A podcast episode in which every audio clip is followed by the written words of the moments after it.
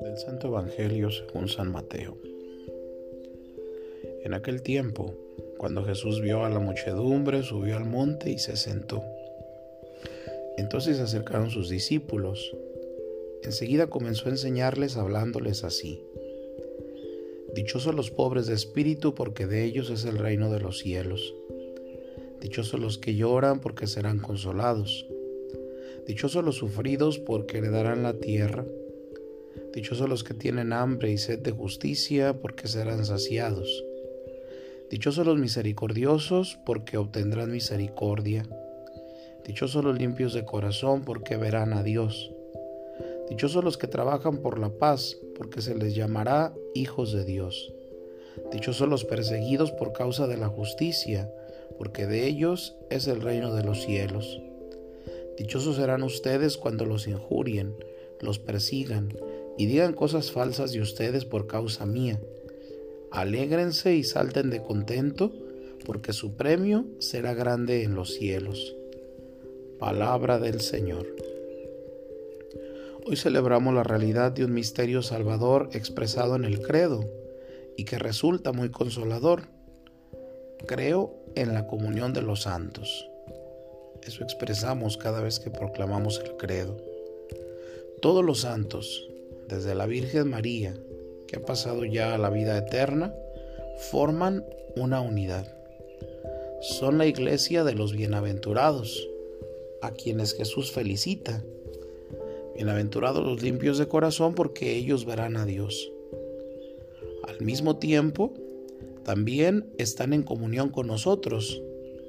La fe y la esperanza no pueden unirnos porque ellos ya gozan de la eterna visión de Dios, pero nos unen en cambio a través del amor, que ese nunca pasará. Nos dice Primera de Corintios 13:13. 13. Ese amor que nos une con ellos es al mismo Padre, al mismo Cristo Redentor y al mismo Espíritu Santo. El amor que les hace solidarios y solícitos para con nosotros. Por tanto, no veneramos a los santos solamente por su ejemplaridad, sino sobre todo por la unidad en el espíritu de toda la iglesia, porque se fortalece con la práctica del amor fraterno. Por esta profunda unidad hemos de sentirnos cercanos a todos los santos que anteriormente a nosotros han creído y esperado lo mismo que nosotros creemos y esperamos. Y sobre todo, han amado al Padre Dios y a sus hermanos los hombres, procurando imitar el amor de Cristo.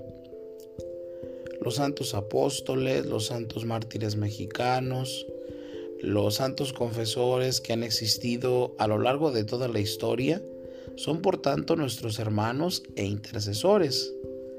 En ellos se han cumplido estas palabras proféticas de Jesús. Bienaventurados serán cuando los injurien y los persigan y digan con mentira toda clase de cosas malas contra ustedes por mi causa. Alégrense y salten de contento, porque su recompensa será grande en el cielo. Los tesoros de su santidad son bienes de familia con los que podemos contar. Estos son los tesoros del cielo que Jesús nos invita a reunir. Nos dice el Concilio Vaticano II, su fraternal solicitud ayuda pues mucho en nuestra debilidad. Esta solemnidad nos aporta una noticia reconfortable que nos invita a la alegría y a la fiesta. Encomendémonos pues en este día a la intercesión de todos los santos. Thank you.